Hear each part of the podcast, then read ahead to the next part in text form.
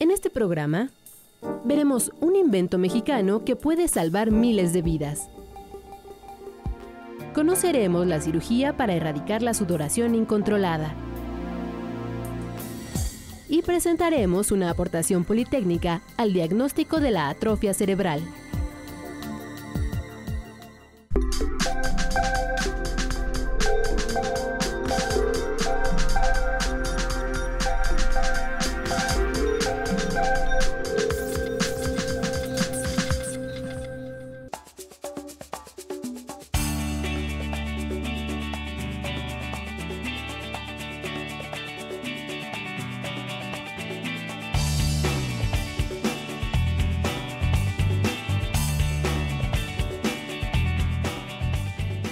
Hola, ¿qué tal? Bienvenidos a Factor Ciencia. Soy Emilio Saldaña y en esta ocasión estamos visitando la exposición Body Worlds en la UNAM. Es increíble lo que voy a poder presentarte a lo largo del programa el día de hoy para poder revisar a lo largo de la exposición los avances que en materia de ciencia y tecnología se dan directamente relacionados con la salud, con la medicina y con el cuerpo humano. Bienvenidos a Factor.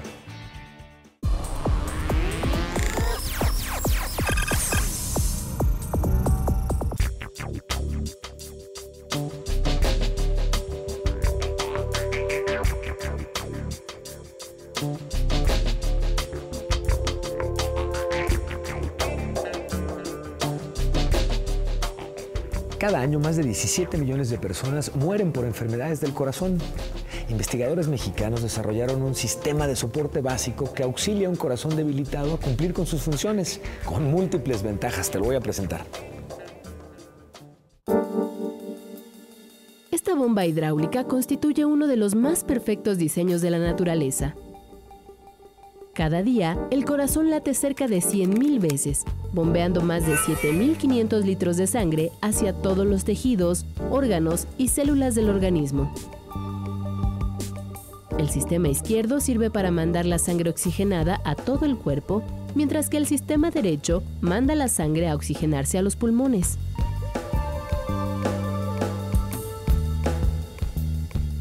Cuando esta máquina perfecta se descompone, la vida de una persona corre peligro. Es cuando los ingenieros biomédicos tratan de sustituir su función con un corazón artificial. Desde hace muchos años el, ser humano ha tratado de sustituir el corazón humano por una bomba. Desde el punto de vista hidráulico es relativamente fácil ¿sí? bombear las cosas. Existen las bombas de las peceras, la bomba de una fuente, las bombas de los automóviles. Sin embargo, tiene que ser una bomba que no se caliente, porque si no quema el tejido que hay alrededor y al calentarse destruye los elementos formes de la sangre y se coagulan. Además, un corazón artificial debe ser de materiales compatibles con el organismo, que no sean tóxicos o cancerígenos y que sean inertes. La empresa Vitalmex es una compañía mexicana desarrolladora de equipo médico fundada por un ingeniero egresado del Instituto Politécnico Nacional y que invirtió 10 millones de dólares y 10 años de trabajo. Nos vinculamos con la UAM para poder desarrollar, usar los laboratorios de la UAM y con médicos del Instituto Nacional de Cardiología, médicos del IMSS, del ISTE. Empezamos a trabajar el desarrollo de este corazón artificial. Entonces tardamos eh, 10 años en tener ya el corazón listo para usarse en pacientes, ¿no? El primero en usar el corazón artificial es un paciente del Hospital de Cardiología del Instituto Mexicano del Seguro Social. Sin él, su propio corazón no sería capaz de bombear sangre oxigenada a sus órganos y estos se dañarían irreversiblemente. El corazón artificial hace el trabajo mientras su músculo cardíaco sana. Este ventrículo adentro tiene un sistema que es el que tiene contacto con la sangre, que tiene dos válvulas muy parecidas a las válvulas que tenemos los humanos y que hacen que el flujo sea unidireccional. Detrás de este sistema mecánico e hidráulico hay una computadora que regula la presión de la sangre en el sistema y la frecuencia cardíaca. Esta computadora se puede programar para darle cierta circulación a la sangre del paciente o puede adaptarse automáticamente a sus necesidades de oxígeno. Un logro tecnológico como este requirió la participación de especialistas en diversas disciplinas científicas y tecnológicas. Había un especialista en materiales biocompatibles, en dinámica de flujos, ¿sí? todo lo que era la cosa este, de computación para poder hacer los algoritmos. ¿sí? Estábamos el grupo de médicos que teníamos que trabajar en la ergonomía del sistema, el tamaño de las cánulas, el largo, el volumen del saco. Entonces, eh, eh, y todo esto empezarlo a integrar y empezar a hacer prototipos, y conseguir eh, los permisos para hacer cirugía experimental. El órgano artificial puede utilizarse en pacientes que han padecido un infarto, en aquellos que están en espera de un trasplante de corazón o incluso en personas con enfermedades cardiovasculares crónicas que requieran utilizarlo de por vida. Actualmente ahorita hay 3, millones de pacientes con problemas detectados de corazón, con riesgos como el que tiene obesidad, eh, tabaquismo, hipertensión, colesterol alto, eh, diabetes. De los 3 millones de pacientes que hay en México con enfermedades cardíacas, 200.000 ya tienen problemas graves y pueden beneficiarse con esta tecnología que representa uno de los mayores éxitos biomédicos y biomecánicos de los últimos 50 años.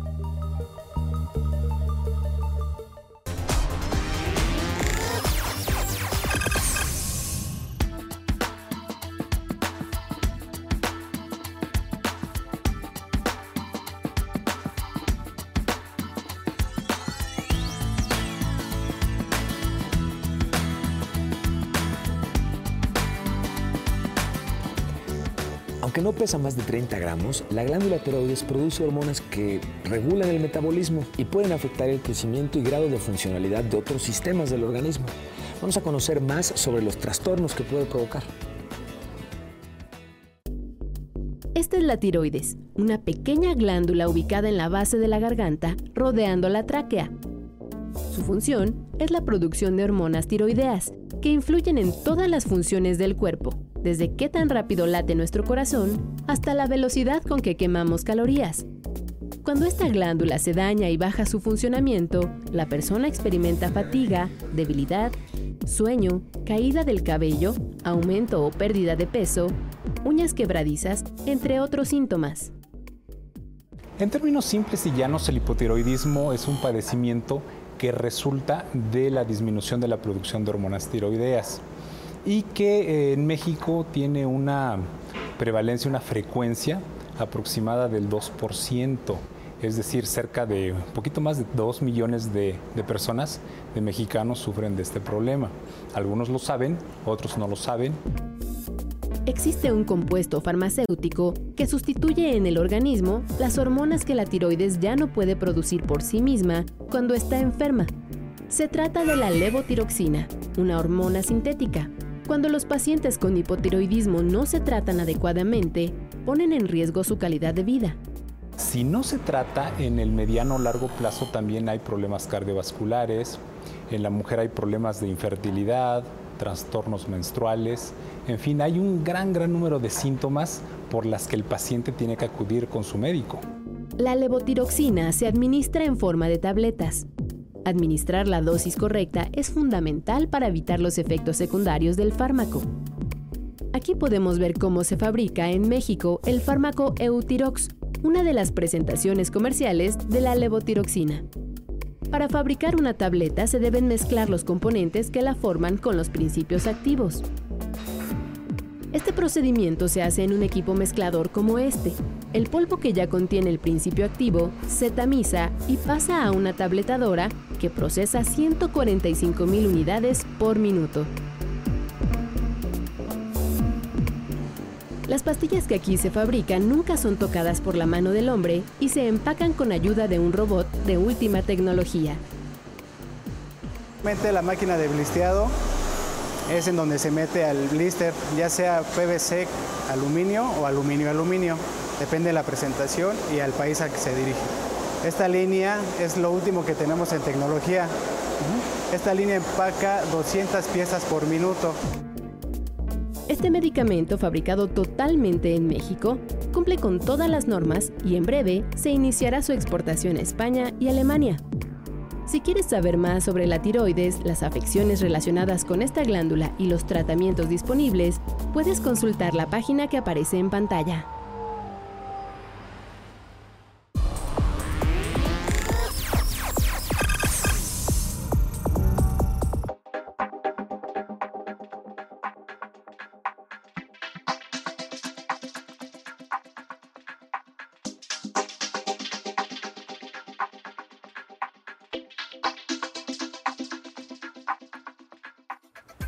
Sudoración excesiva e impredecible de manos, axilas o pies se le conoce como hiperhidrosis.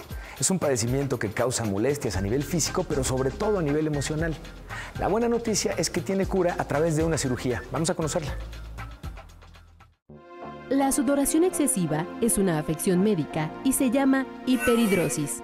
Son unas manchas enormes, sí, que se cambian y se cambian, se quejan de que echan a perder su ropa, las camisetas, las camisas, sin haber tenido ni un cuadro de estrés, sin haber estado apurados, sin que haya calor, simplemente les pasa y les pasa todo el día. Porque inclusive con saco me manchaba las axilas, entonces nunca te ves arreglada, nunca te ves bien. Quienes padecen de hiperhidrosis tienen glándulas sudoríparas bastante activas, pero para llegar a esta simple conclusión hay que descartar padecimientos de otro tipo.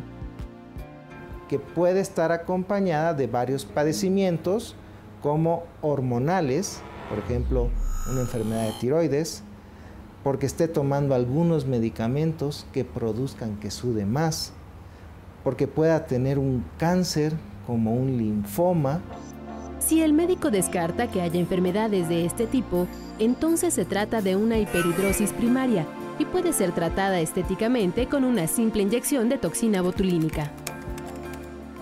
¿Y qué hace la toxina botulínica? Se aplica en la axila, identificamos a dónde es donde está sudando y vamos poniendo varios puntos en dosis pequeñas de toxina en cada punto al inyectar esta toxina, se bloquea la sustancia que estimula el sudor, tan solo en la zona marcada, y con ello la secreción se reduce hasta en un 80% durante un periodo de entre 6 y 12 meses.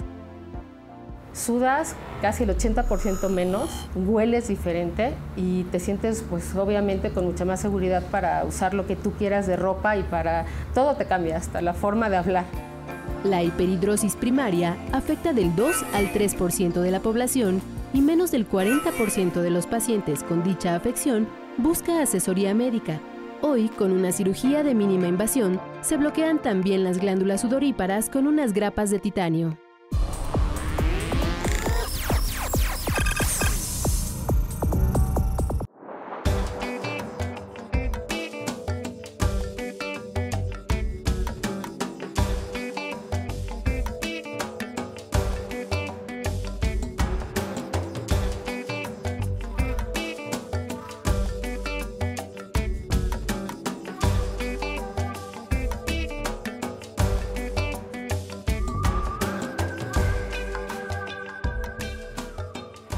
A lo largo del programa la maravilla que es la plastinación, este procedimiento técnico de preservación de material biológico que fue creado por el artista y médico científico Gunder von Hagens en 1977. En términos del aporte que al conocimiento hacen este tipo de avances y este tipo de técnicas, es verdaderamente impresionante. Garantizan que podamos continuar estudiando partes de organismos con el detalle original pero sin tener que sacrificar en un momento dado el material mismo que con el tiempo, de otra forma y sin utilizar esta técnica, iría echándose a perder. Te invito a ti a que visites y conozcas esta exposición. Se encuentra disponible para que la visites de martes a viernes de 9 a 6 de la tarde y sábados y domingos de 10 a 6 de la tarde. Continuamos en Factor Ciencia. Les recuerdo que seguimos recibiendo sus inquietudes y sus preguntas sobre cualquier tema relacionado con ciencia y tecnología. Vamos a ver ahora una de las preguntas más interesantes que nos hicieron esta semana y escucharemos la respuesta en voz de un especialista. Yo quisiera saber qué riesgos hay en usar la banca electrónica. Realmente la banca electrónica ofrece muchísima seguridad La cuestión es que nosotros como usuarios debemos de estar informados sobre los riesgos que existen en este tipo de formas de pago o de medios electrónicos. Uno de ellos eh, son conocidos los riesgos como farming, phishing, vishing. Son algunos medios que son algunos este, riesgos que tienen estos medios electrónicos. El farming, por ejemplo, son correos electrónicos que te llegan a tu correo personal y te generan una duplicidad de un portal fingiendo ser o simulando ser el portal eh, del banco. Cuando tú accesas desde esa liga que te está mandando, se genera automáticamente un duplicado. Entonces, uno como usuario cree que ya está en la página o en el portal del banco y al estar en el portal del banco tú ingresas tus datos confidenciales. Entonces ahí ya hay un problema, porque no es el portal fidedigno del banco. Debemos de tener mucho cuidado. Igual con el phishing, son grabaciones que te llegan, te hablan a tu celular o mensajes a tu celular, donde de igual manera te piden tus datos confidenciales. Hay que recordar que si queremos utilizar estos medios, es muy importante no brindar este tipo de información porque es información confidencial. Al igual que cuando tú vas a un cajero automático, no das tu NIP o no, no le dices a cualquier persona tecleame mi NIP para sacar mi, mi dinero.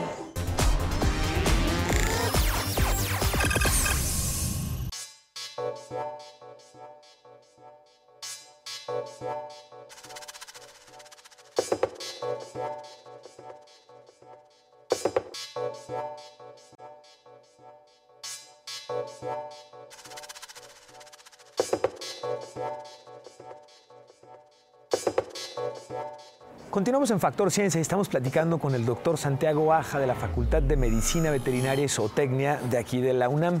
Doctor, gracias por platicar con los amigos de Factor Ciencia. Platíquenos un poquito acerca de la plastinación en el caso particular aplicado a los animales, doctor. Nosotros tenemos que sacar el agua y la grasa de los tejidos. Eso lo sacamos, yo digo, muy sencillo, con alcohol. El problema del alcohol es que se, al deshidratarse se arruga okay. Eh, los tejidos y nos conviene más con acetona. La, misma que usan las señoras para quitarse el esmalte. Sí, sí, sí, la misma. exactamente igual. Obviamente con mayores cantidades. Sí. Eh, acetona comercial. No hay, problema. Y eso nos ayuda a sacar el agua y la grasa de todo el interior de cualquier tejido. Okay. Una jirafa, una ballena, un caballo o un ratoncito. Sí. Eh, hasta, hasta un pedacito de tejido, igual pero después le tienes que poner algo adentro, a, esa, a esas pequeñas cavidades que quedaron. Correcto. Y lo tienes que hacer por fuerza. No hay otra forma. y la fuerza, la fuerza más rápida y más elemental es el vacío. Ok. Que hay muchas personas que tienen en su casa eh, bombitas de vacío para empacar alimentos. Sí, sí, sí. Es así de, así de fácil, pero en grande. Ok.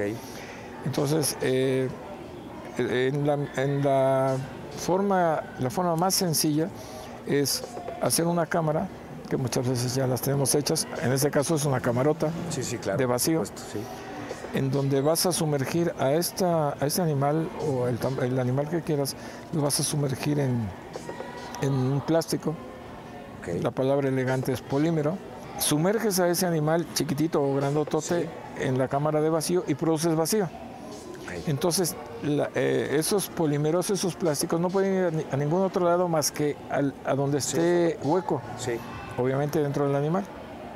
Eso, eso puede tardar días o semanas de acuerdo al tamaño de, este, del animal, del espécimen o de los especímenes. Por ejemplo, si metes 20 corazones, pues 20 corazones, igual nada más los separas uno de los otros y el vacío hace que entren, se llama impregnación forzada. Okay. Después tienes que curar ese plástico. La UNAM somos los primeros que hicimos plastinación Muy bien. Eh, a, nivel latinoamericano. Y empezamos a producir. al año de esto ya teníamos la primera exposición. Okay. Todavía hay piezas de eso. Hay en colecciones particulares, bueno, particulares no, son de instituciones porque pues es un servicio a la comunidad. Muy bien. Hay en el extranjero inclusive. Okay. Y hemos dado un montón de, cursos eh, para para enseñar plastinación. Cursos y un aporte muy interesante que es el que hoy hemos tenido la oportunidad de disfrutar a lo largo del programa aquí en Factor Ciencia. Doctor Santiago Aja, le agradezco muchísimo la oportunidad de platicar con nuestros amigos y nosotros continuamos en Factor Ciencia. Muchas gracias, muchas doctor. Gracias, muchas gracias.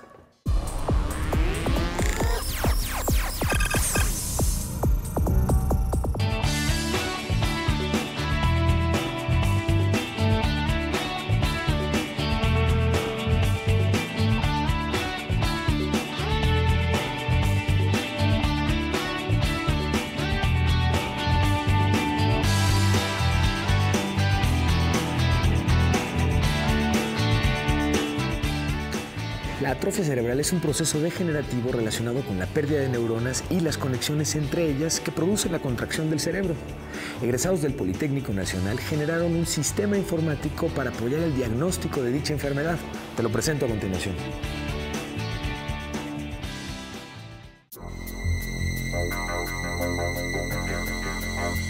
El tamaño del cerebro de una persona puede disminuir por la destrucción de tejidos y células del cerebro.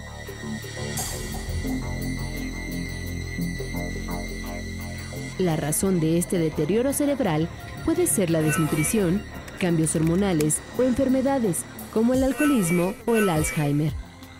Quienes sufren atrofia cerebral pueden presentar síntomas que van desde la alteración de la memoria hasta fallas en sus capacidades intelectuales. Para ayudar a un mejor diagnóstico de la atrofia cerebral, estudiantes de la Escuela Superior de Cómputo del Instituto Politécnico Nacional desarrollaron un software que identifica las pequeñas variaciones de volumen en el cerebro. Con la intención de brindar una herramienta que a los médicos les pudiera eh, facilitar la medición de esta, de esta enfermedad o de este proceso degenerativo ya que bueno, la atrofia cerebral es un proceso que va degenerando, eh, va disminuyendo la masa cerebral eh, como tal propiamente y lo que lleva después de la evolución de este, de este proceso es enfermedades como el Alzheimer o el Parkinson. El software puede almacenar tomografías de los pacientes donde se aprecia a detalle la anatomía del cráneo, también permite seleccionar partes del cerebro y calcular la masa cerebral. Una vez desplegadas las imágenes, el médico pues de primera instancia puede visualizarlo, ¿no? Y desde ahí mismo podría ver si existen afectaciones mayores desde las mismas imágenes cerebrales. Y por otro lado puede aplicar unos algoritmos que hacen que se puedan ver las regiones más detalladamente. El sistema lleva un registro de las mediciones para que se puedan comparar con los resultados de distintas tomografías realizadas a una misma persona y así hacer gráficas que muestren el proceso de la enfermedad. Para lograr que la aplicación hiciera todas estas tareas de modo automático, se necesitó de mucho esfuerzo. El reto más grande fue a la hora de implementar los algoritmos. En primera, elegir cuál vamos a utilizar porque hay infinidad y después adaptarlo a nuestras necesidades, porque el algoritmo que nosotros usamos, por ejemplo, para hacer la segmentación, usualmente lo encontramos, pero solamente para segmentar una imagen sola, en, en, dos dimensiones. Los estudios tomográficos se componen de un conjunto de imágenes, entonces ahí estamos hablando ya de tres dimensiones.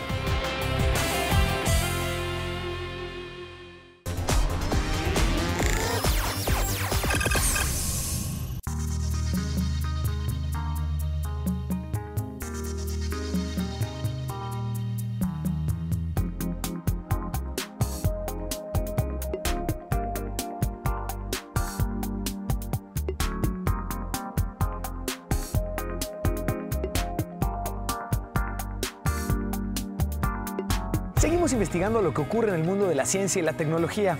Te invito, como cada programa, a que conversemos en Twitter. Arroba Factor Ciencia nos va a permitir conversar contigo y conocer los temas que quieres ver aquí en tu programa. Están, por supuesto, nuestra página en Facebook, los podcasts en iTunes y los programas que semana a semana vamos publicando en el canal de YouTube de 11 TV México.